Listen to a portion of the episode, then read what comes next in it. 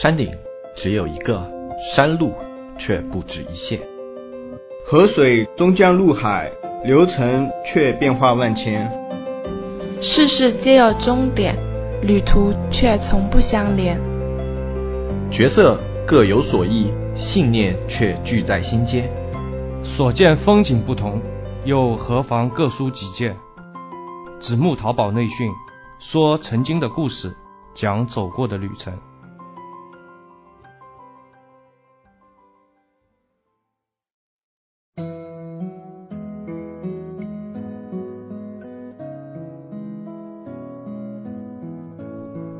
大家好，欢迎收听新一期的子木淘宝内训，我是大海。这一期其实是前面欠下来的，因为我在前面有开过一期，说是一个人一台电脑一家店。从哪里开始说起呢？我觉得还是从我做这家店的工作场地开始说起吧。可能我个人有一些特殊的癖好吧，那我是不太喜欢。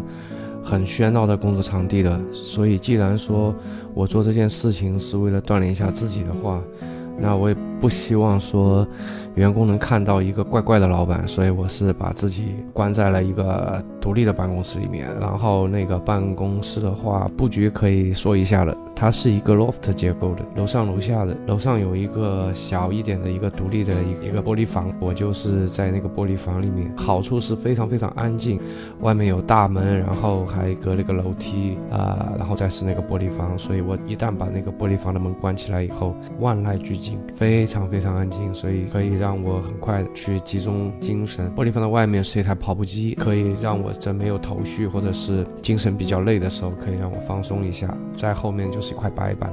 我到现在还会有这个习惯，就是有一些思路的话，我喜欢把这些思路写在这个白板上。可能这样做会让我更加集中自己的注意力吧。另外来说的话，我是一个理科生，所以会比较死板。我一般在做一件事情之前。我会先把所有的思路先想好，然后一条一条的列出来。这样做的时候呢，就根据这个去做。但是我不会列很多天，一般就是列个两天了不起了，一般都是一天的。这样他们那个番茄时间，然后就是二十分钟，哇，那个我不太适应，因为我觉得二十分钟太折磨人了。有时候你二十分钟可能刚刚进入状态，然后他就跟你说你要去休息一下。所以我的习惯是这样子的，大概会去定一些一两天的计划。好了，这个是一个题外话，我们还是来讲一下店铺吧。其实作为淘宝店铺的话，有几大块。其实你拆分的话，就这么几大块。一个是供应商这块，对吧？就如果你是自己的工厂的话，那么相对会好一些。如果你的供应方，呃，把你当成一个非常非常重要的客户啊，那你的供应链不会出问题。有蛮多的小卖家在供应链这块其实也吃了不少的苦头的，有些款好不容易推起来了，然后供应链那边出问题，不管是品质的问题还是发货的问题，回过头来都会对这个宝贝造成一个很大的影响。我这边的供应链还行，因为是自己的一个朋友，所以跟他打了招呼。他宁可会去拖别人的货，也不太会去拖我的货。如果他拖我的货，我可能马上电话就过去了啊！而且也这么多年了啊，所以供应链这块我不是问题。但是其实作为呃，如果你没有这种厂家认识，或者说自己没有一个比较完善的供应链的话，供应链是值得你去花大量的时间去把这个供应链把这个供应链做好的。你不管是出于成本控制，还是对于后期店铺的一个。爆款的一个支持来讲的话，都非常非常重要。那供应链在我这边不是问题。那第二步，第二个就是美工了。美工的话，我前面有一期节目有说过。嗯，现在来讲的话，其实摄影还是比较重要的。那期节目里我有比较详细的说了这个，嗯，摄影的一些需要注意的点和一些方法。那么，如果你是用这种方法去做做这个摄影的话，并不能。保证你做出来的东西会，呃，达到一个八九十分的水平，但是你肯定肯定可以做到及格，而且非常非常适合于入门级的这个卖家。作为小卖家，其实你并不需要把每个点都做到一百分的，这也不现实。大家如果说对摄影这块还有些困惑的话，可以回过头去听那期节目。我自己的我自己的个人情况的话。呃，小时候就比较喜欢美术这块的，所以那个小学，包括初中啊，一直在学这块的，所以说有一些底子吧，像审美这块都是有底子的。P.S. 的话也是玩了很多年，所以美工对我来讲并不会是一个拦路虎了。嗯，但我还是会 做一些上不了台面的事，可以说，因为我去，如果是一个页面所有的元素。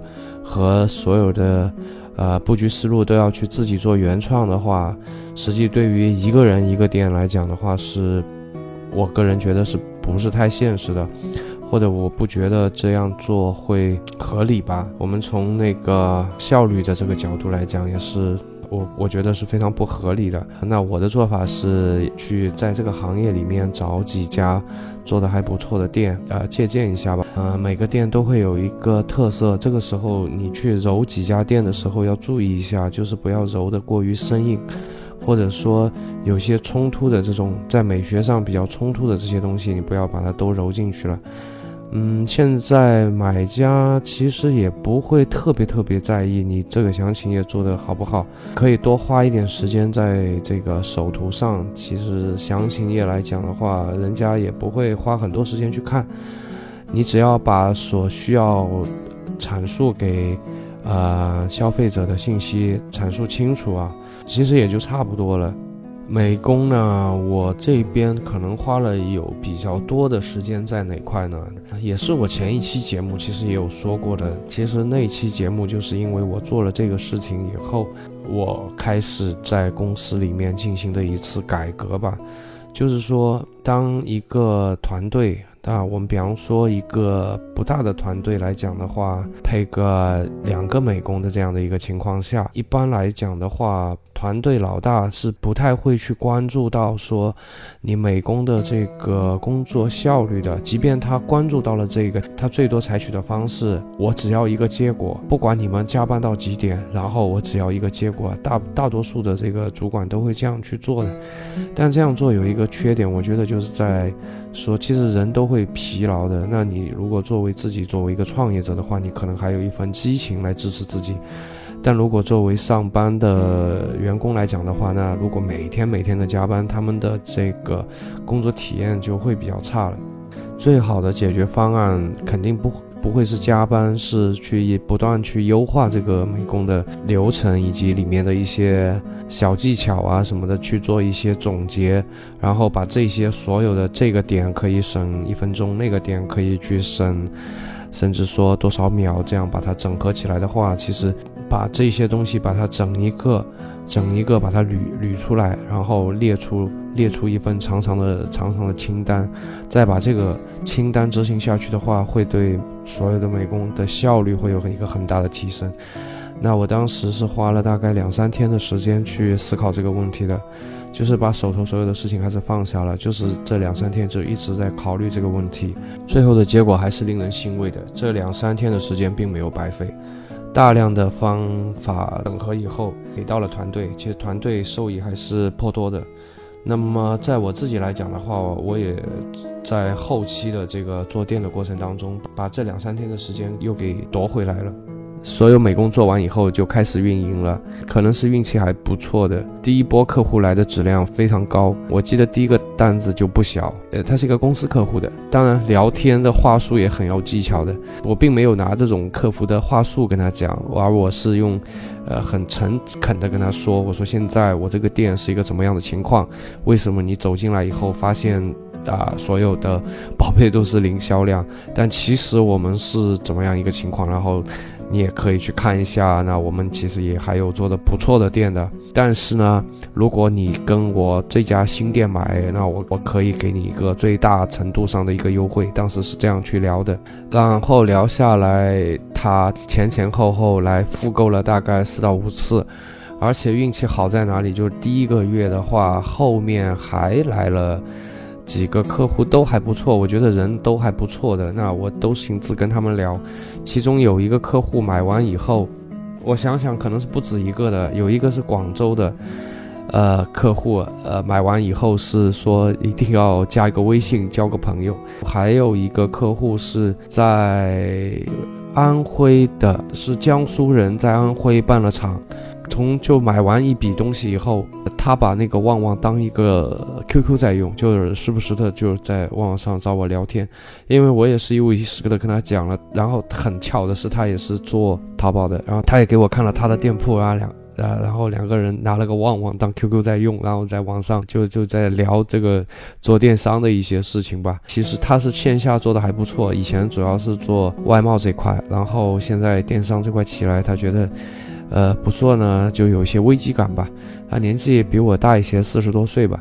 有一次差一点点，就是呃见面了，就是他他经经过浙江这边高速想，本来想过来跟我碰个面的，但是那天太忙了，然后就，呃，当然现在就没有下文了，因为现在这个店我也没再管了，啊，又发散了。我讲一下吧，就是。呃，我在运营这个店的时候，用了非常非常淳朴的方法，就整个美工做完以后，我把自己想象成一个客户，我是一有空我就会去看自己的店，然后就忘记这个店是我自己做的，然后我我会去把自己当一个客户，我会要去买这个东西，然后我就模拟的去搜。然后去看别人的店，然后再去看自己的店，再去看别人的店，再去看自己的店，反复的做比较，然后去浏览，去感受。我就不断的问自己一个问题：如果我忘记了这个店是我做的，那么我会选择在我自己的这家店里购购买，还是在别人的店里购买？如果我在别人的店里购买的原因是什么？每一次问自己这个问题的时候，我就会找到一个，嗯，至少是找到一个毛病的。然后就去改改进这个缺点，再去这样比，然后再去问自己这个问题，然后我再去找到毛病，然后再去改，再找到毛病再改，如此反复，一直到把不足的地方全部改完了。就是以我自己的眼光，我已经很难再挑出什么毛病，或者说这个毛病是我现阶段根本无法去改动的。到了那个地步了以后呢？其实就还剩一个毛病是肯定在的，因为是你是一个新店嘛，所以你是没有评价、没有晒图、没有基础销量。对于买家来讲的话，他们是不太愿意去这样的店去购买的。那这样的店，你当然你的这个转化率是肯定肯定会偏低的。所以这个时候我就去刷单了，等于说把前面把所有的这种基础的这种问题全部。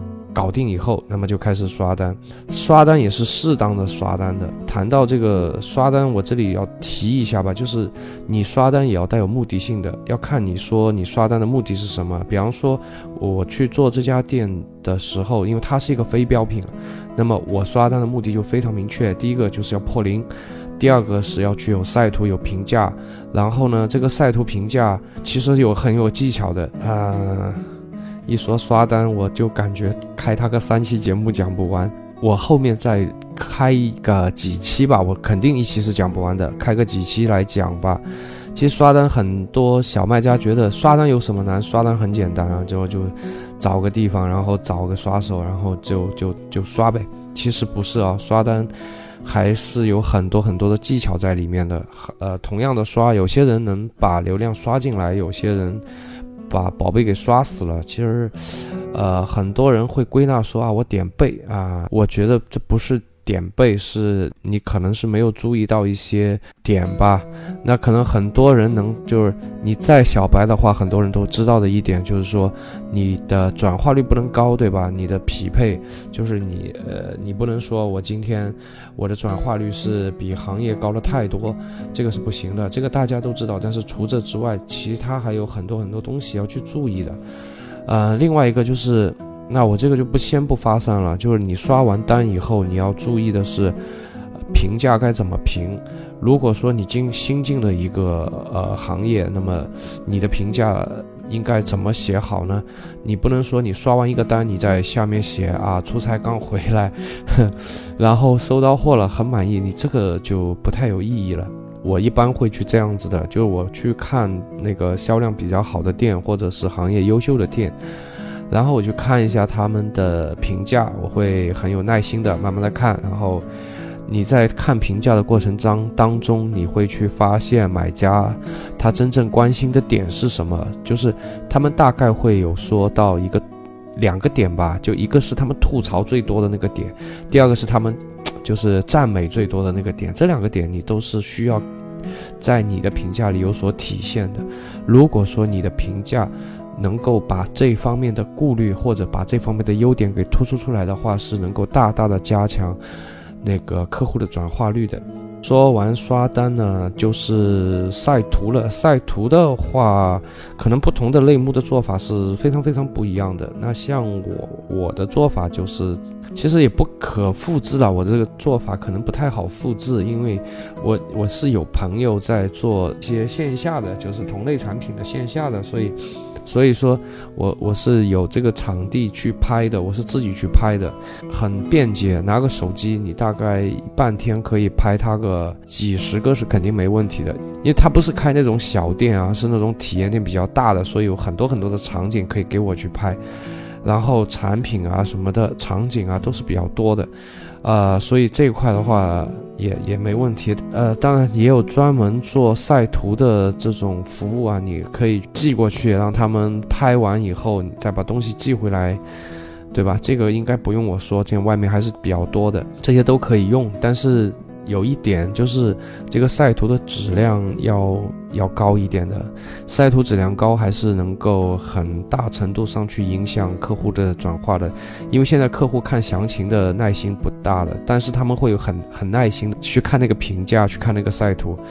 比方说，我们说时间为一个十等份，你与其拿了个八等份去做详情页，结果人家只用了两等份的时间去看你这个详情页，不如呢是说你对半开。所以我是自己觉得是自己去操作可能会更好一点。那自己操作自己的质量是有把控的，如果交给别人，你哪怕是付费，那么你也得看运气的，是吧？不是你就比方说像衣服这种。呃，并不是说这个衣服穿在谁的身上都会比较好看，但是如果给你做买家秀的这个人跟你这个衣服的气质啊，或者说身材什么的跟你这个衣服不搭的话，那你就没法做了。这些都做完以后，呃，当然这这个周期是比较熬人的，因为刚开始的时候你也不可能说有太多的流量这方面，所以你就不能够刷太多的单。但对我来讲的话，我等于说是。呃，每天会拿出十分之一差不多的时间去做这个工作，剩下十分之九的工作也是做一下自我的充电。我当时那段时间是集中精力在背单词，在背英语单词，提高一下自己的词汇量吧。过不了多久又要出国了，我是每年过年的时候跟孩子和老婆去一个国家，呃，但每年回来都会痛心疾首，然后觉得英语没学好。然后就一直会比较忙，就一直没有空去学英语。但我有，我有看到，听众里面也有人在学英语的。怎么说感慨吧？就是我发现听音频的听众的素质真的会会比其他。平台的人群的素质会高出一截的，可能有些话会拉仇恨。就比方说我自己认为吧，看直播的可能会最差一点，然后接下去应该就是视频啊、小视频这块的，其次，然后我觉得音频、文字这块应该是最高的。这两者我觉得是不不分上下的，而我自己也是比较偏向于说音频类和图文类的，我不太能接受这个直播，因为这个太费时间了，你是得多。闲你才你你你才去干这个，而音频的话就是就基本我的我我假想的一个场景就是，大家都都在忙，但是呢，你可能你忙的这个事情不需要你去动用百分之七八十的注意力，所以你可能在忙一个必须得做，但是又是一个机械的傻傻的一个活儿，在这个时间段里面，你就觉得时间会有一些浪费，然后你把这个时间都愿意珍惜起来。然后去听一些音频，给自己充充电。我觉得真的，这这批人应该是整个社会人群当中是比较有正能量的、有上进心的一批人了。啊，又发生了，好吧。讲回来，就是刷单刷完以后呢，说一千到一万了，最终还是要解决一个流量的问题。因为你如果说你一个店没有流量，管你的这个转化率有多高，管你的产品有多好，管你价格卖得多便宜，没人看到嘛。酒香还怕巷子深，是吧？所以对电商这个平台来讲的话，渠道为王，这个是一点都没有错的。那你新开一个店，淘宝也不可能给你什么流量的。所以除了刷单之外，因为我这里做的是一个非标品。如果是标品呢，那你就拼命的刷，为什么呢？因为标品的话，销量会非常非常重要。如果你的销量上不来，那么你即便去开车，那么你的转化也不会高。你可能点击率还可以，但是你的加购收藏的数据也不会好。这个就是为什么标品它在这块上面会比较累的原因了。非标呢，在这块会好很多。那你只要有适当的晒图和评价以后，当然你的产品过硬，就我的做法，那我就上车了。那这个比刷单更夸张，可以开 N 多期节目都是没有问题的。我后面肯定会有去做这些节目的。其实说到运营，一半都是在直通车上了，所以这个后面有想到一些，哎，最近这个点可能会比较重要的时候，那我就会去拿来做一期节目。就我这边来讲的话，开车只这里就提一句吧，我觉得很多人。开车呢，到了一个误区，变成了一个温水煮青蛙。就是他开始的时候是舍不得花钱的，他觉得，哎呀，我一个新的一个计划什么的啊，我我我还省着点吧，一天五十一百的，然后就是每天就这样子开，这个很难爆出来，你知道吗？你如果这样开车的话，你的销量起不来的，你的权重也起不来的。那如果你都起不来的话，那你。你开车的目的又是什么呢？那在我来觉得，我开车的目的很简单，我通过前期的一波付费，然后去争取权重，然后去拿到后期的免费流量，这就是我要去开这个车的原因。不然的话，你就靠直通车去盈利很难，真的是特别难的。有些类目呢，应该说是不可能了，几乎是不可能的。有些类目还是有可能的。但总的来说是非常非常难的，随着油量越来越贵，这个难度会越来越高的。当然，我也看到外面有很多误导人的教程的，那拿出这种截图，然后跟你说他的那个直通车 ROI 有多高，有多赚钱。我是抱着一个怀疑的态度去看的。我觉得，就我了解下来的话，直通车赚钱有没有？有，但是难不难？是真难。多不多？这真少不多，非常少。所以你不能说把一个少数的一个现象拿出来去误导大多数的人。我觉得这种做法肯定是错的。那我现在讲的这些东西，我现在跟你们分享的这种都是可以普及到大部分人去做的。不可能说你拿一个偶然的或者说一个极少数的东西，然后通过一个媒体去散发给更多的人。那我觉得这种。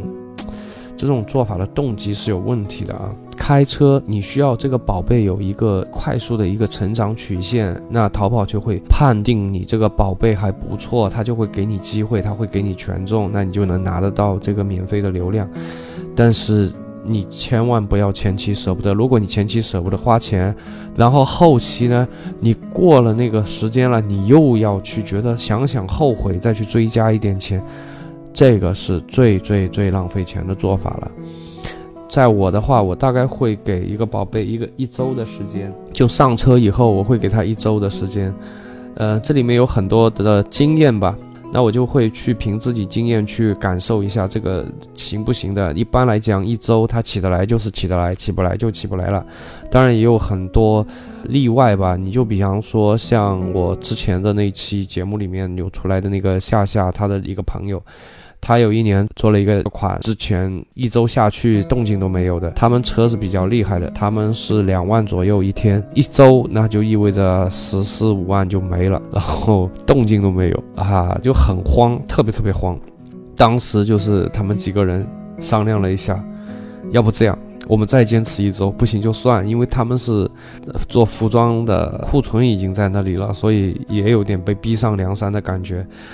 那么结果就邪了门了。到第二周的最后，他们打算把这个宝贝下掉的，那最后的那个半天，啪一下子爆发出来了。结果那个款是，当然在服装类里，你不能说是一个大爆款吧，但也还说得过去了。那个款给他们赚了不少的钱。当时感觉他们聊起来的时候，像都感觉可以拍电视剧了，非常的刺激和紧张。因为其实小姑娘她们年纪也不大，二十一二岁，年龄不大，也是老江湖了。但是你这么多，她不光是在直通车上砸下去了呀，她还有库存的钱，所以心里肯定也是有压力的嘛。但最终还是得到了一个不错的结果。然后当时我大概推垮了，感觉差不多吧，有四五个款吧是推垮掉的，然后就起来了。但我要抢时间的，我不是说一个款啊一个星期这样去推的，我是两三两三个上的，虽然比较快，当时有一个款可能就感觉哎。有点样子了，就是点击率的话，大概会在百分之六点几。架构收藏刚开始特别猛，然后会有一个百分之十五到百分之将近百分之二十吧，这样一个收藏率。那这款宝贝的毛利的话，可能会在百分之五十左右吧，净利可能会在百分之三十左右吧。怎么说呢，在淘宝里算还中等的那种产品吧，觉得也能支撑这个车的，哎，觉得还不错。就这么起来了，但是还是有一个问题，就是说流量的量还没有放大。听到最后的都是铁粉，这期节目先说到这儿了，下一期节目会谈一下如何让店铺的流量放大的，我们下期节目见。